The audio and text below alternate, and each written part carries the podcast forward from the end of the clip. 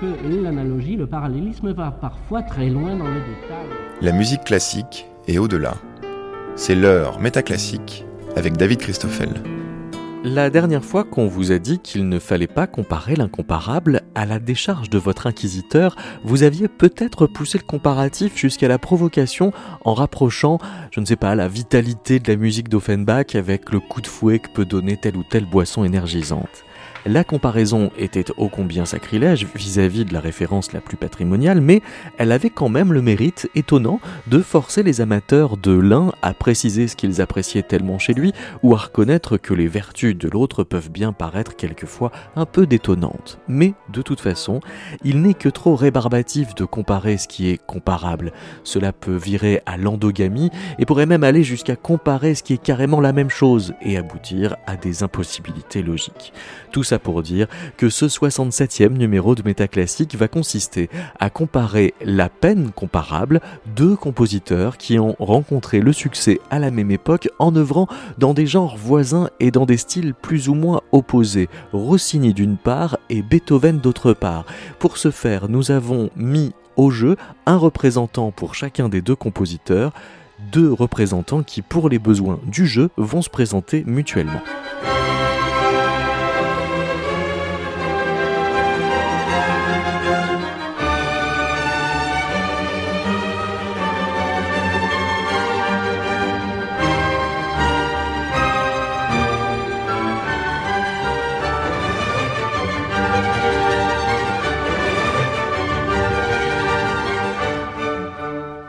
Tom Mebarki est chanteur et euh, par le chant, il a été séduit par Rossini.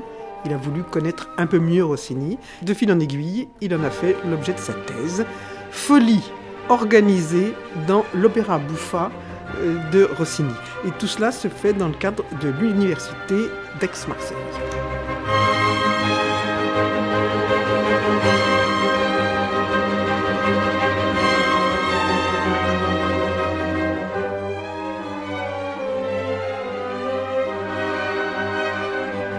Elisabeth Brisson, vous allez défendre Beethoven et d'abord vous êtes présenté par euh, Tom Mebarki.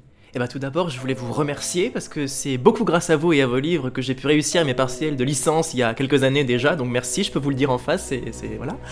Et euh, donc Elisabeth Brisson, vous avez écrit euh, beaucoup, beaucoup de biographies, de livres sur, sur Beethoven. Et donc du coup, c'est sans pression aucune que je vais essayer de défendre Rossini auprès de vous.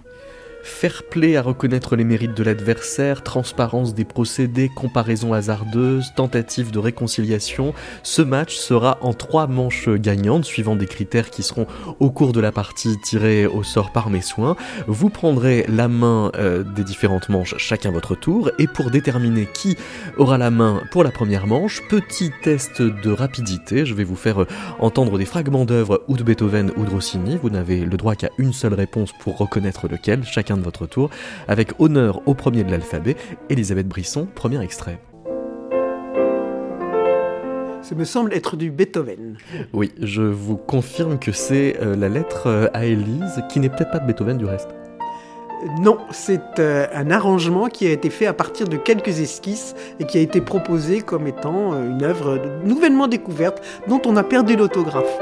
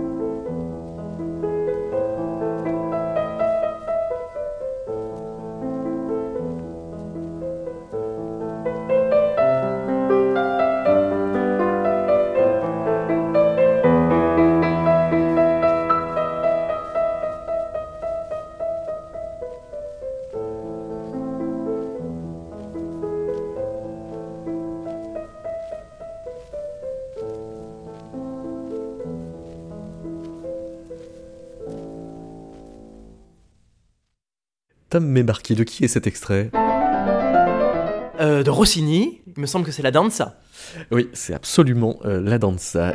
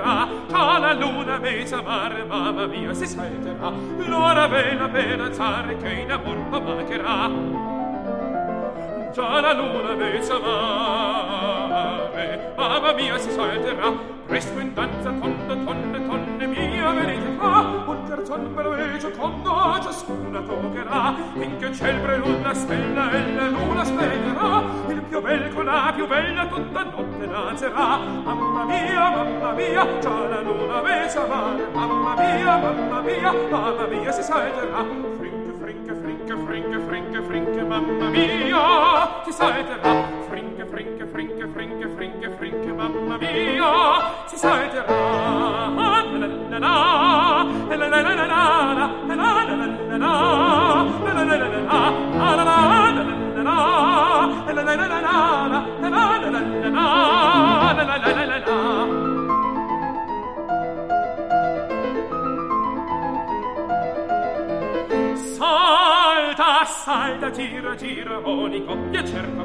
Già s'avanza, si ritira e la salto tornerà. Salta, salta, gira, gira, ogni coppia cerca va Già s'avanza, si ritira e la salto tornerà.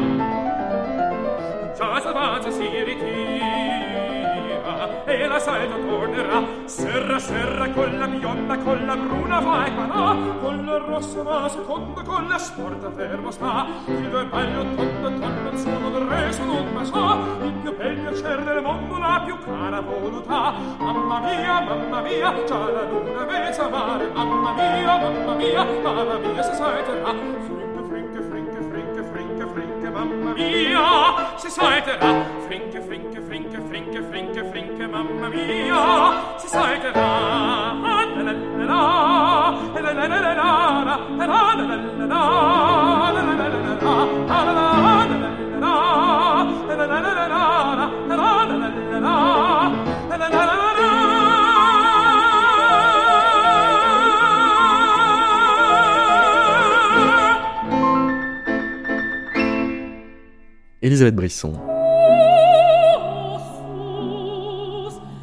Être du Rossini.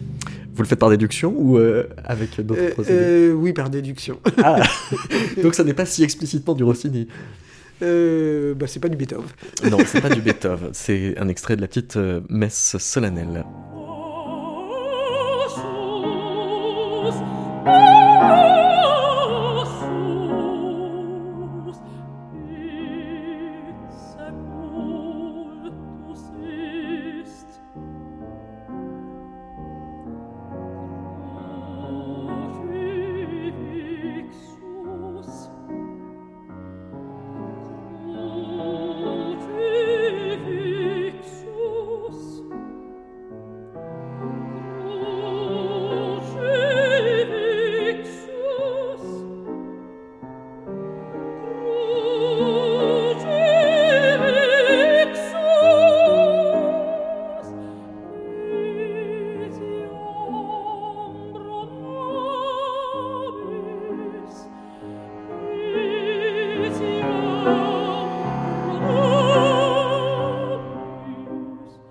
De qui est cet extrait Euh, un chœur comme ça, euh, non, ça fait pas Rossini, hein, c'est pas possible. Euh, Il y a trop de monde Ouais, voilà, c'est ça. C'est trop propre, quoi. Non, non c'est Be- Beethoven. Bah c'est oui, effectivement, la euh, Missa euh, Solemnis de Beethoven.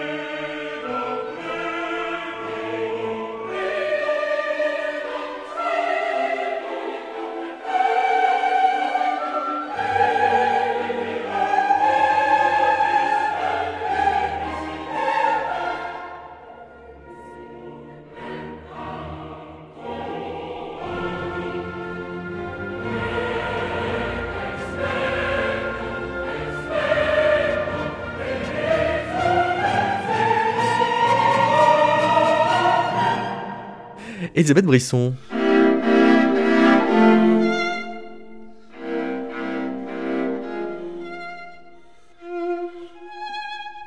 Bonne imitation de Beethoven.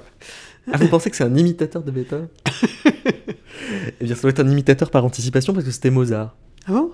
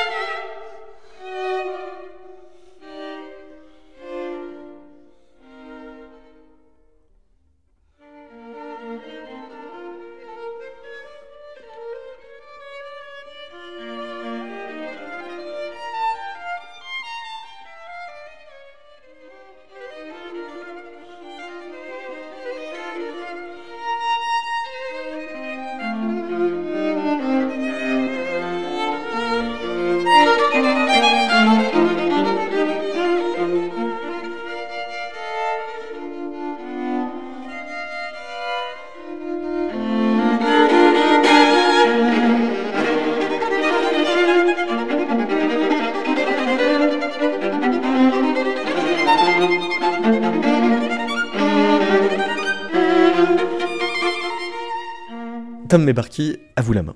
Donc déjà, je voulais euh, défendre un petit peu euh, ce qu'on dit de Rossini. On dit que c'est quelqu'un qui se répète beaucoup, et c'est vrai, mais plusieurs raisons. Déjà, hein, il, faut, il faut dire que Rossini, c'était quelqu'un de très productif, hein, qui a composé une quarantaine d'opéras en quelques années.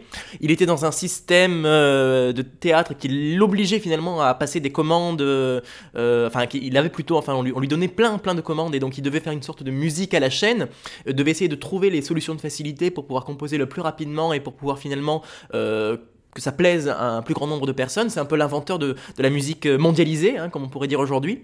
Et euh, on dit que Rossini se répète, alors c'est vrai qu'il se répète beaucoup. Alors euh, l'exemple, euh, le meilleur exemple de la, répétition de Rossini, c'est probablement sa fameuse formule de cadence, qui est éternelle et puérile selon Berlioz. Hein.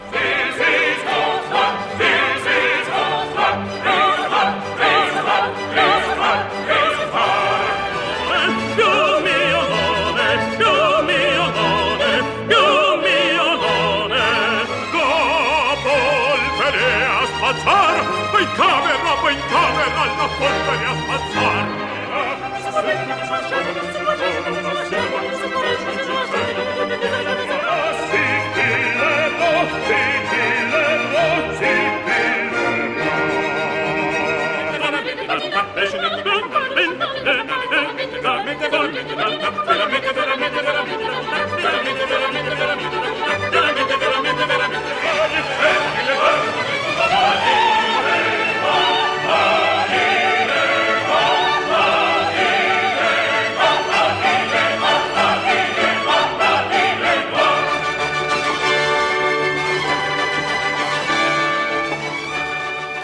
Voilà, alors ça, c'est que trois cadences qu'on peut trouver dans la Cenerentola, mais si on faisait le compte de toutes les cadences, il devrait y en avoir entre 30 et 40 à peu près. Hein. donc c'est pour vous dire à quel point il se recycle beaucoup.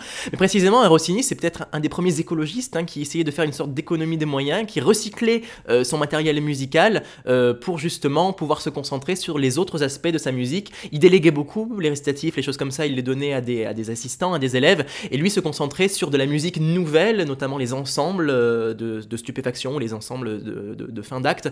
Et donc du coup, euh, voilà, c'est à la fois de la répétition, mais aussi pas mal de différences. Vous me faites penser à la façon dont on produisait on produit à Broadway les comédies musicales qui sont des œuvres collectives où euh, les Bernstein ou autres euh, faisaient la partie noble et les autres faisaient des parties moins nobles. Alors cette histoire de répétition fonctionne tout à fait différemment chez Beethoven. Parce que chez Beethoven, il y a également des thèmes qui reviennent. Alors, tout le monde connaît le thème de la joie, mais également le thème de Prométhée.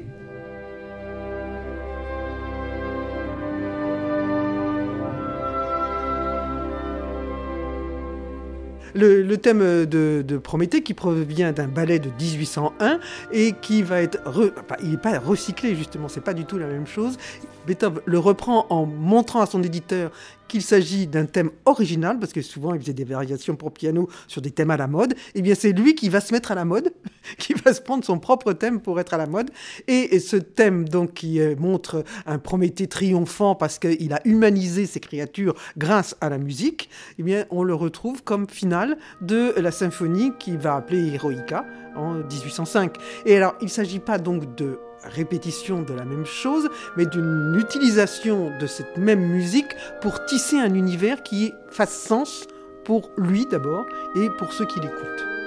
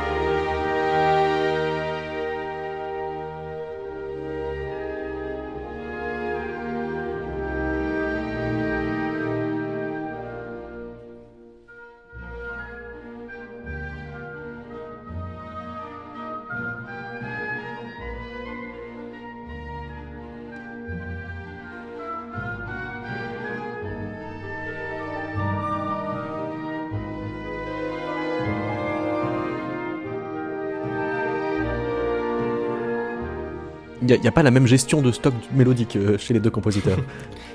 Mais non, mais en fait, c'est parce que c'est pas du tout pour le même but, à mon avis. C'est parce que voilà, Beethoven, on a, on a cette vision euh, d'une musique qui est composée explicitement pour une œuvre d'art en particulier, un monument, une, œuvre qui est incarnée par une seule et même possibilité musicale.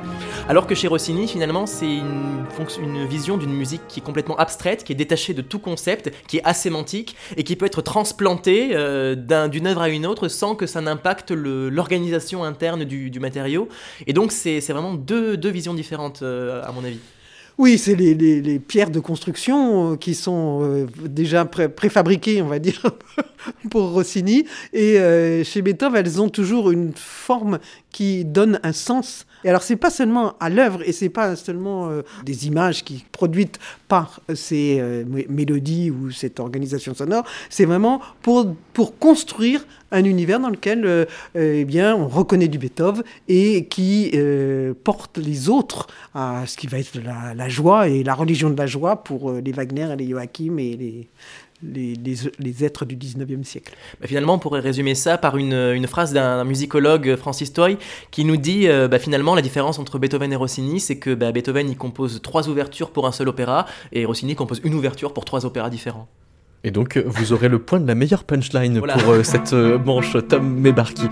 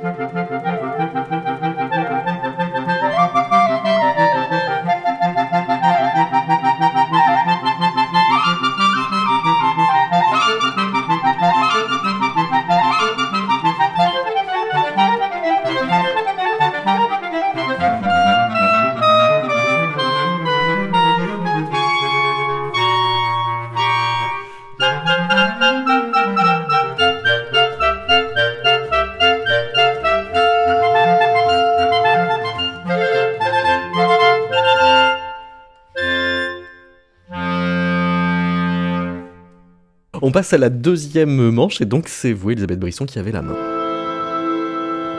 Quand euh, Rossini vient euh, de son Italie, de sa Naples, d'où il dirigeait le, San Carlo, il euh, est à Vienne pour euh, son opéra Zelmira. Il a beaucoup de succès. Et là, il, a très très envie de rencontrer Beethoven, qui est pourtant qui a 20 ans de, plus que lui. hein. Et il a très envie de rencontrer Beethoven. Alors évidemment, là, tous les clichés se sont greffés au 19e siècle, où Beethoven n'aurait pas voulu le ren- rencontrer parce que c'était quelqu'un qui n'avait pas d'intérêt pour lui. En fait, pas du tout. Euh, Rossini admirait Beethoven et Beethoven et a tout à fait accepté, euh, quand il a été en, bonne santé, enfin, à un bon moment, de le rencontrer. La rencontre a été difficile pour Rossini parce que Beethoven était sourd et qu'il fallait lui écrire les questions et que c'était en italien. Mais malgré tout, eh bien, euh, il y a eu un échange et qui est un échange et alors qui on ne sait pas très, trop bien ce qui s'est ce qui s'est dit. C'est- C'était en 1822, C'était en 1822. c'est-à-dire que euh, Beethoven avait 52 ans et Rossini exactement 30 ans. Oui, c'est ça, de, de 20 ans de différence. hein.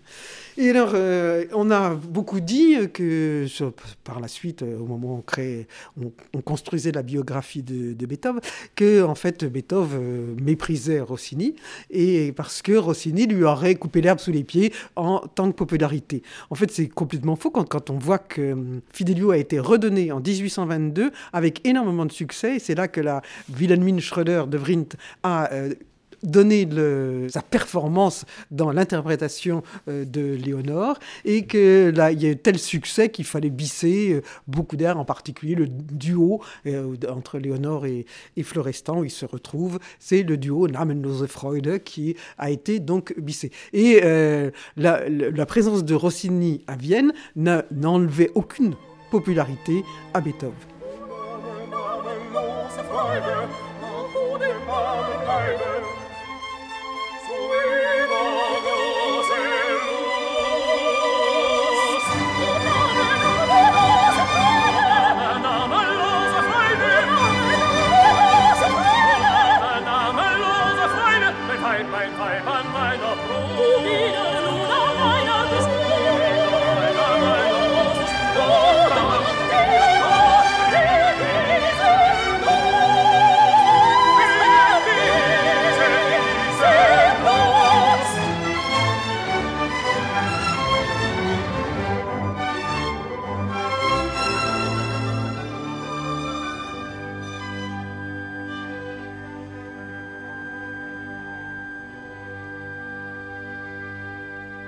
Mais il a volé à Rossini et ça c'est pas possible. Il y a quelque chose, là, il y a un truc. Ah Enfin non, bon. c'est antérieur à Rossini. Bon, Le, le vol d'extrait pourrait être un critère. Euh, oui, oui, je, demande, hein, euh, le- je veux le point. hein. Non, alors c'est euh, c'est peut-être un malentendu, du coup, enfin sans, sans mauvais jeu de mots pour Beethoven, mais c'est peut-être un malentendu finalement ce- ce- cette rencontre qu'il y a eu entre les deux. Euh, cela dit, j'ai- pu lire, alors je sais pas si c'est vrai, mais j'ai pu lire dans un, dans un des carnets de conversation de Beethoven qu'il aurait écrit à un moment euh, que Monsieur Rossini est une sorte de moucheron qui vole autour de lui et qui est désagréable et qui n'a pas de forme parce qu'il ne peut pas en créer et qu'il ne peut agir autrement qu'un bousilleur. Alors finalement, ça, ça, sert un petit peu cette idée que on a la musique euh, savante d'un côté, qui est la musique instrumentale, qui est vraiment la seule avancée possible vers la modernité que Beethoven tire justement comme Prométhée tout seul, et puis Rossini qui lui est un petit peu un attardé du classicisme, qui ferait une sorte de voilà, qui serait une restauration euh, en utilisant un opéra qui à l'époque s'essouffle et qui est finalement euh, une- quelque chose de très aristocratique. Alors, ça, fait partie de la construction euh, de la biographie de Beethoven par Schindler, qui voulait absolument trouver un opposant euh, à Beethoven pour valoriser Beethoven et qui a, euh, qui a jeté son dévolu sur Rossini, parce que Rossini, effectivement, a eu beaucoup de succès et avait, comme vous le dites, vous, vous le défendez, une très grande modernité.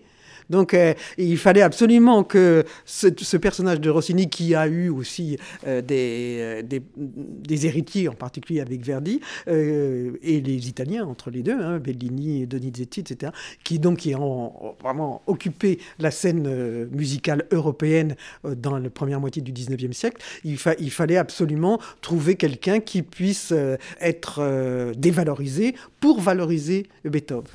Ce qui vous vaut un point de tentative de réconciliation, Elisabeth euh, Brisson.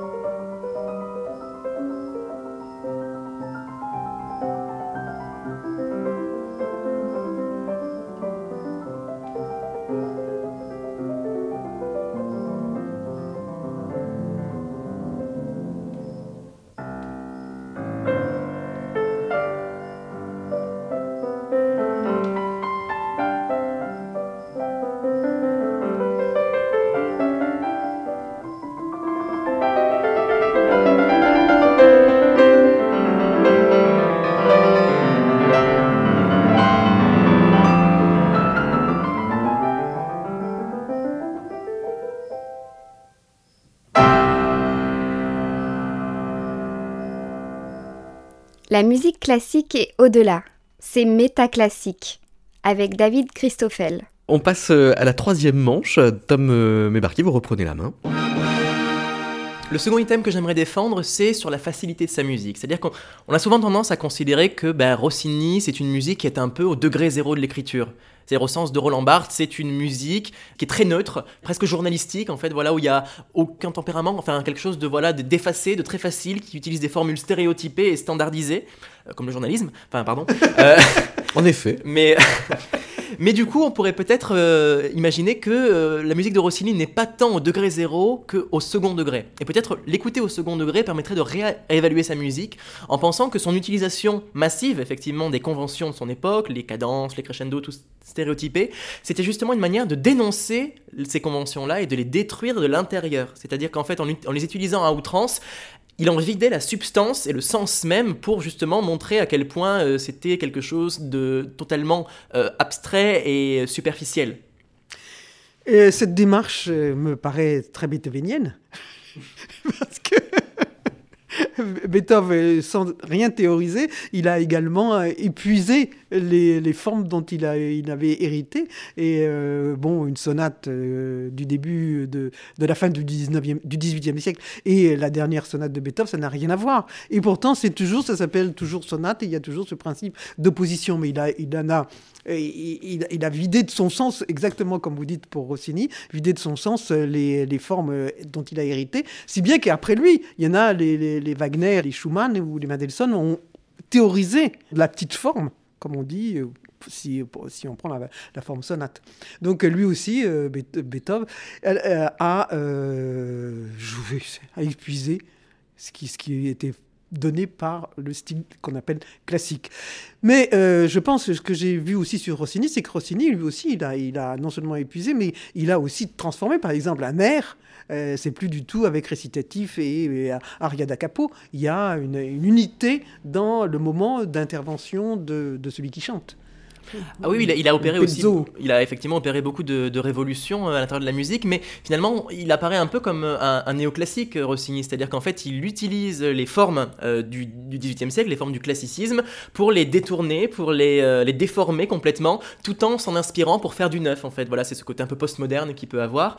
Et euh, on peut s'en convaincre d'ailleurs euh, en, en disant qu'il va anticiper, celui qui va anticiper le néoclassicisme, c'est-à-dire Satie, parce que finalement, Rossini, il a écrit des œuvres pour euh, piano euh, qui sont exactement pensées comme Satie, avec des sous-titres, par exemple, bah, qui sont anti-romantiques, euh, archi-romantiques, par exemple, le Ouf les petits pois, euh, Prélude prétentieux, c'est une fugue, euh, ou alors mon préféré, euh, À ma belle-mère, entre parenthèses, euh, Requiem aeternam.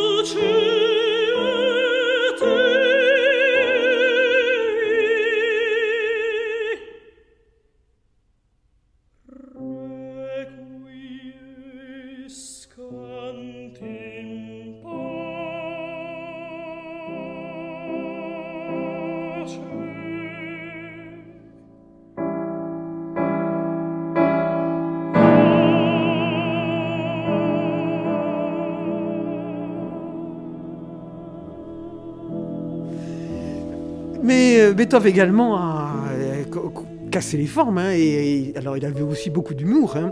Euh, le, le rondeau, le sou, le sou perdu, c'est pas de lui, hein, le titre. donc faut pas, faut pas confondre. Mais euh, au point de vue de l'hu- l'humour, les bagatelles, nous on appelle ça des bagatelles. Lui, en allemand, c'est bagatelle, c'est Kleinigkeiten, ça veut dire des petites choses. Et donc il, faisait des petites choses. Il avait fait quel- quelques notes encore, donc il, il, il, avait, il avait beaucoup d'humour. Alors il y a le- le- l'exemple par excellence, c'est un canon qu'il a, écrit, un canon énigmatique à partir du nom de Bach, du BACH. Et c'était euh, un compositeur euh, qui venait du Nord, qui s'appelait Kulao. Et euh, il, a écrit un, euh, il a écrit un canon où il dit Kul nicht c'est-à-dire qu'il s'est amusé à déformer le mot, le nom du, du Kulao. Kul nicht c'est-à-dire euh, frais mais euh, pas tiède, parce que la veille, ils avaient bu du champagne ensemble et que le champagne, ça devait se boire frais mais pas tiède. Donc à partir de ce, terme-là, de ce mot-là, il a, et tout en, en prenant les lettres du nom de Bach, il était à ce moment-là, il était en train de chercher euh, ce our motif, enfin de voir ce qu'on pouvait faire de ce our motif qui va être à l'origine de ces derniers quatuors quand même et de la grande fugue. Kühl nicht lau, nicht lau, kühl nicht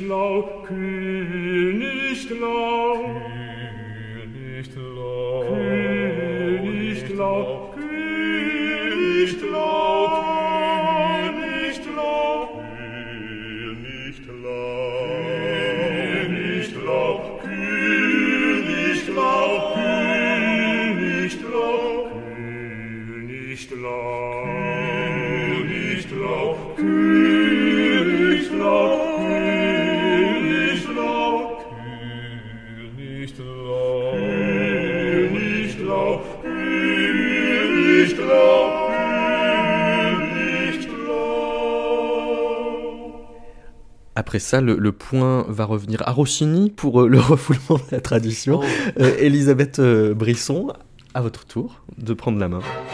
Qui oppose très souvent euh, Rossini à Beethoven, c'est l'utilisation de la voix. Parce que pour nous, Rossini, c'est la voix, c'est le bel canto, ce sont les cantatrices et les, les, les, ténors euh, qui s'en donnent à cœur joie, on va dire. Et, euh, on dit très souvent que Beethoven, lui, oh là là, il n'a jamais su traiter la voix, il a traité ça comme un instrument, les chanteurs étaient mécontents. etc. Mais en fait, euh, euh, Beethoven, son père était chanteur. Hein, N'oublions pas, et que euh, la, la vocalité, hein, et on ne disait pas vocalité italienne, mais la vocalité était quelque chose de très très important pour lui.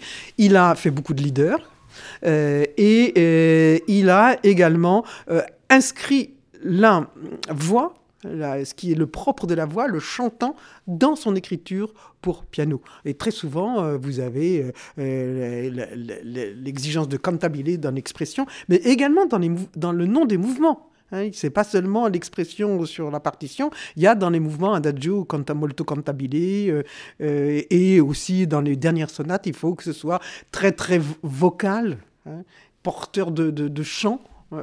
Donc il, a, il entendait comme s'il entendait la voix. Pour lui, la musique, c'était aussi c'était de la sonorité euh, qui était portée par la voix. Alors évidemment, euh, parler de Rossini et de la voix, c'est un peu un pléonasme. hein, s'il y en a un qu'il faut, voilà, c'est ça. Euh, alors Rossini a apporté énormément à la voix. Alors on peut dire qu'il a, il a démécanisé le, bel canto du, du, du 18e siècle. Euh, c'est vrai qu'on a tendance à penser que la musique du 18e siècle, euh, surtout bah, le, le, le, bel canto 18e euh, vivaldien et tout ça, ce sont des musiques mécaniques. Et Rossini va peut-être être un de ceux qui vont reprendre le bel canto parce que Mozart va un peu le laisser de côté. Avec Mozart, il y a une sorte de parenthèse dans le bel canto. Et Rossini reprend le bel Sauf canto. La reine de la nuit, Oui, oui, effectivement. Euh, est significative. c'est ça. Ouais. mais Rossini va reprendre le bel canto en abandonnant cet aspect mécanique et en faisant quelque chose de beaucoup plus organique, hein, des, des- des vocalises qui sont beaucoup plus fleuries, beaucoup plus dans dans une intention euh, psychologique et stylistique de l'œuvre. Et alors, j'ai l'exemple complètement inverse, puisqu'on dit souvent que Rossini, c'est vraiment l'exemple, le, paroxysme de la vocalité, de la belle vocalité italienne.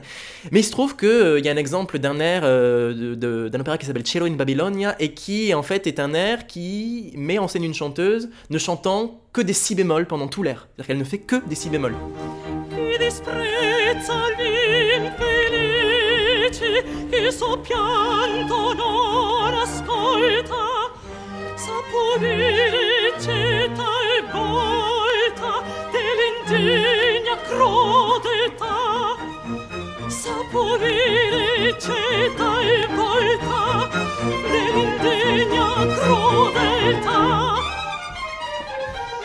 dell'indegna crudeltà se fu sordo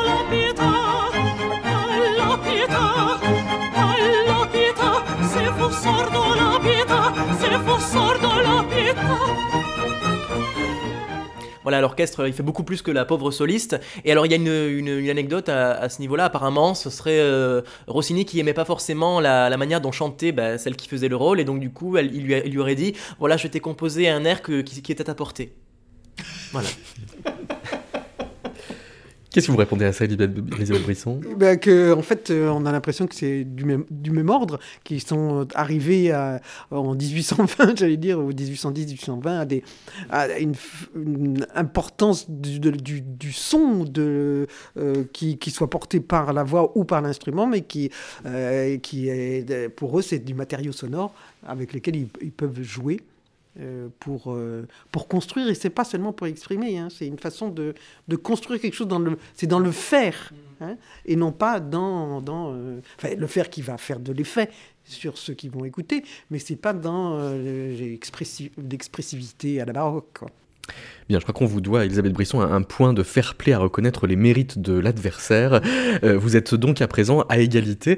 Tom Mebarki, c'est euh, à vous la main pour la dernière fois. Alors, ben, pour la dernière fois, j'aimerais peut-être parler du modernisme de Rossini. Euh, parce que ça, le modernisme, c'est quelque chose qu'on accorde volontiers à Beethoven. hein. Justement, en fait, euh, il me semble qu'un des premiers musicologues à avoir mis ça vraiment en avant, c'est beaucoup Réchieff, qui nous disait bon, on va arrêter d'écarteler Beethoven entre le classicisme et le romantisme, parce que finalement, ça tient à rien, cette opposition-là. Euh, Voyons-le comme un compositeur moderne, et donc du coup, qui dépasse finalement son époque historique, et qui peut être lu au-delà de son époque historique.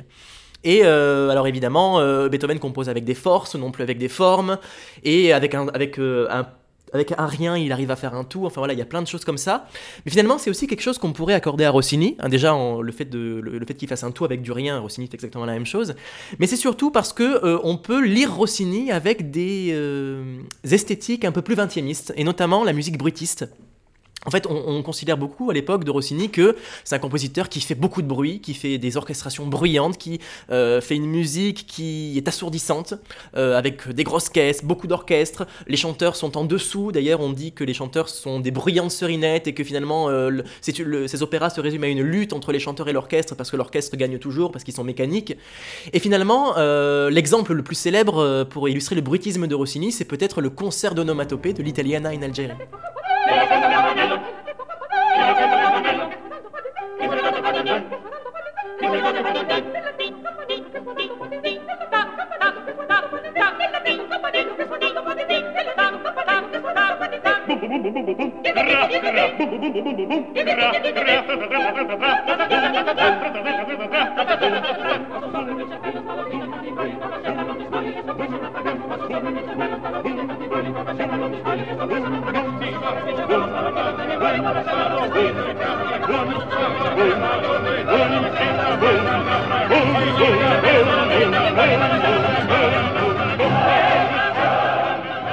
Voilà, alors on pourrait penser que finalement que Rossini, il anticipe sur les, les intona rumori de Luigi Russolo, hein, dans, son manifeste bruitiste, qui crée des espèces de machines à faire du bruit. Bah là, les machines, ce sont les chanteurs qui deviennent des automates et qui reproduisent un petit peu ces bruits.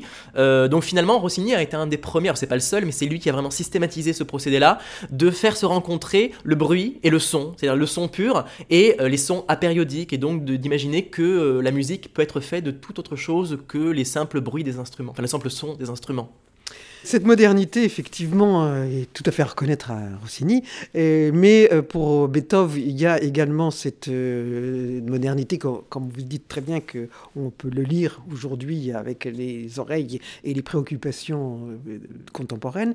Mais parce que chez Beethoven, c'est vraiment la, vitalité qui est tout, au cœur de la création. Il est tout le temps en train d'entretenir pour euh, les auditeurs euh, la euh, façon d'être présent, d'être là, et de trouver son bonheur d'être dans cette présence.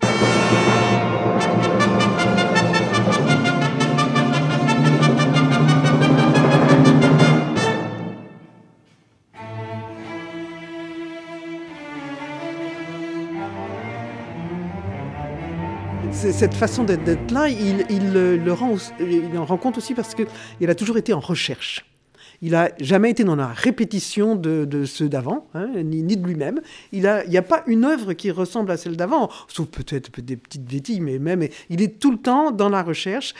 Ses esquisses le montrent. Alors, il y a des esquisses de la, de la Missa Solemnis où il cherche, il cherche, il cherche, et à la fin, il dit « applaudissez, amis ». Il écrit « applaudissez, amis euh, en, latin, parce que enfin, il a trouvé ce qu'il cherchait. Et je crois que c'est ça qui est important chez lui, c'est que euh, il ne s'arrêtait pas en disant bon, ça va. Hein. Il fallait qu'il aille jusqu'à ce qu'il ressentait comme étant l'essentiel à dire. Et euh, non seulement il le fait dans ses esquisses, mais il conserve cette démarche dans l'œuvre achevée. Et euh, le meilleur exemple, c'est la 9e symphonie, où la première partie du final reprend euh, les trois premiers mouvements en disant non pas ça, non pas ça, non pas ça. Il cherche, il cherche, il cherche. Et qu'est-ce qu'il fait? Ça y est, j'ai trouvé. Et on entend le thème de la mélodie de la joie qui part par les cordes basses et qui va comme, progressivement gagner l'espace sonore et être repris, après un nouveau coup de théâtre, être repris par euh, l'ensemble du chœur et des solistes. Là, vous m'avez mis dans la symphonie, là, Là, j'y suis. Là,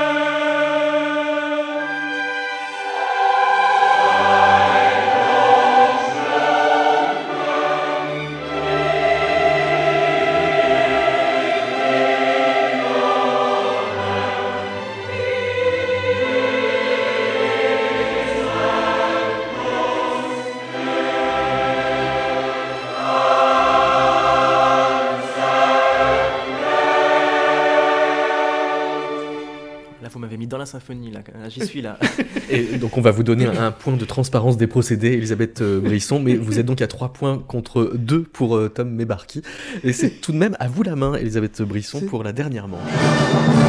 Alors, il y a euh, ce que vous disiez sur, euh, tout à l'heure sur la musique de Rossini, qu'on sent premier degré de l'écriture, euh, mais qui avait une autre écriture derrière.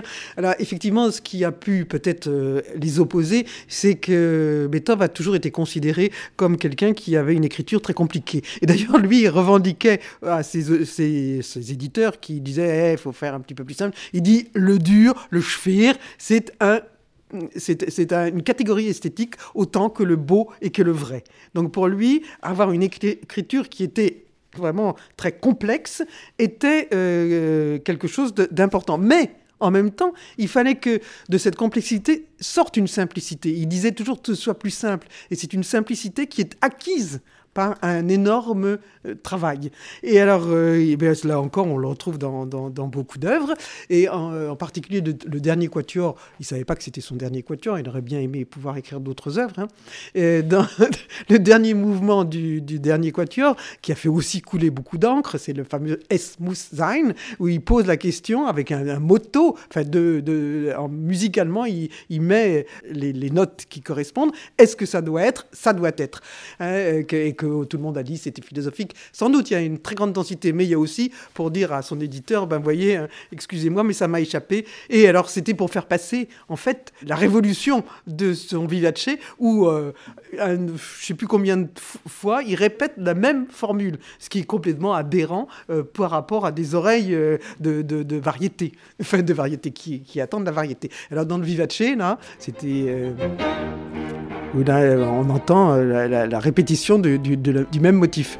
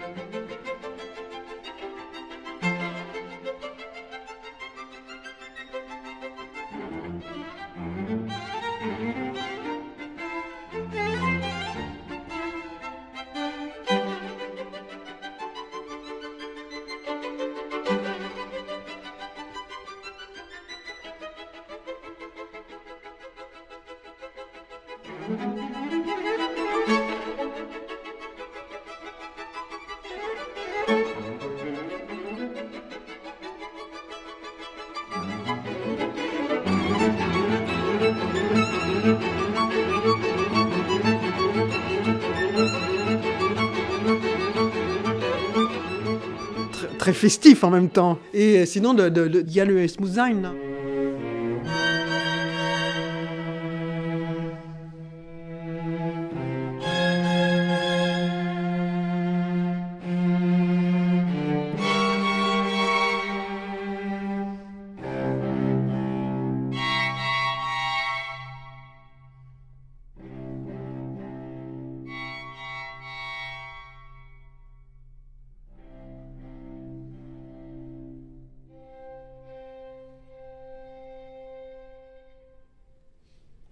smooth On, sent cette, euh, la, théâtralité euh, qui est la, des caractéristiques de Rossini, elle est excessivement présente chez Beethoven, mais à l'intérieur de son écriture et de la, du processus d'élaboration de ses œuvres, comme on vient d'entendre dans le, début de ce final du dernier quatuor, où il y a quelque chose de très très pesant et tout d'un coup on, redémarre vers une vitalité. Mais c'était un, principe, alors on peut dire de contraste, mais un principe aussi de, de, tension, de, de, suspense et euh, de, résolution. Alors pour, pour Beethoven, la résolution, euh, très souvent, surtout dans ses dernières œuvres, ça va être sous forme d'une fugue. Une, fugue très compliquée, mais dans une fugue, on repère le sujet de la fugue. Donc c'est une écriture compliquée, mais l'auditeur, il est très satisfait parce qu'il peut toujours entendre quelque chose qui se construit et qui, qui, a un développement euh, qui est surprenant, mais où il y a toujours une identité dans l'écoute. Alors, je veux bien accorder euh, la, complexité esthétique de Beethoven, à une condition néanmoins, c'est qu'on puisse accorder euh, la facilité de Rossini, alors osons dire le mot la simplexité de Rossini, comme étant aussi une puissance esthétique volontaire. Et pour illustrer ça, ben, je vais rebondir sur la théâtralité que vous avez mis en avant, parce qu'effectivement la musique de Rossini, vu que c'est de l'opéra, c'est une musique théâtrale. Mais Rossini, c'est aussi une musique qui va se faire anti théâtrale anti-dramatique. On pourrait vraiment comparer les situations théâtrales de Rossini euh, aux situations qu'on peut trouver dans le théâtre de dérision de Beckett ou de Ionesco. Effectivement, Beckett et Ionesco, ils mettent en scène des personnages bah, qui passent dans une action où il se passe pas grand-chose, euh, qui font du bruit pendant toute la pièce, on sait pas trop pourquoi, on sait pas trop comment, et puis quand euh, la pièce est terminée, bah, tout le monde s'en va. Bah, les opéras de Rossini, c'est un peu pareil. Les, personnages sont là, ils sont dans des situations qui sont ce qu'elles sont. la plupart du temps, elles sont insignifiantes voire insignifiante. Et euh, il passe là en faisant du bruit jusqu'à ce que la pièce se termine. Et pour illustrer ça, alors on pourrait écouter une, partie de la Cenerentola euh, qui met en scène un dialogue, mais alors complètement absurde, euh, que je vais pouvoir vous traduire rapidement. rapidement, l'idée c'est qu'il y a une femme qui arrive et puis les personnages se demandent une dame? Oui, mais qui est-ce? Oh, personne ne sait. elle est là depuis combien de temps? On ne sait pas vraiment. Est-ce qu'elle est jolie? Oh, Oui et non. Euh, est-ce qu'elle va venir? Euh, Personne ne pourra le dire. Et puis euh, finalement, il se passe rien et, et, la musique est répétitive et pendulaire entre tonique et dominante pendant deux bonnes minutes, ce qui est très très long.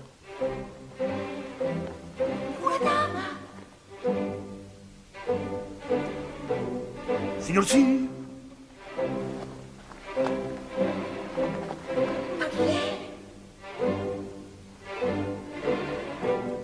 La palaiseau.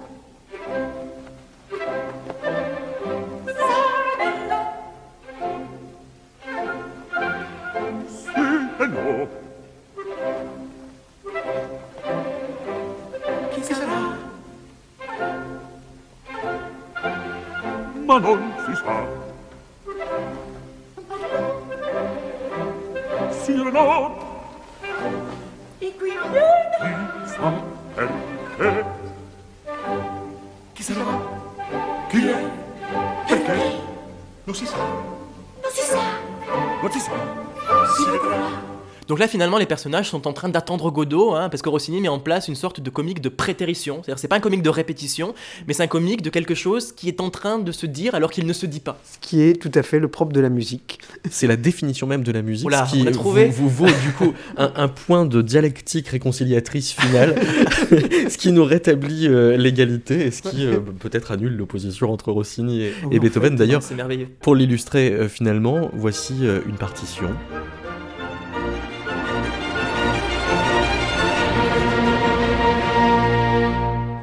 Fait cadence rossinienne. Hein. Ça fait cadence rossinienne, est-ce Ouais. que c'est bien de Rossini? Non.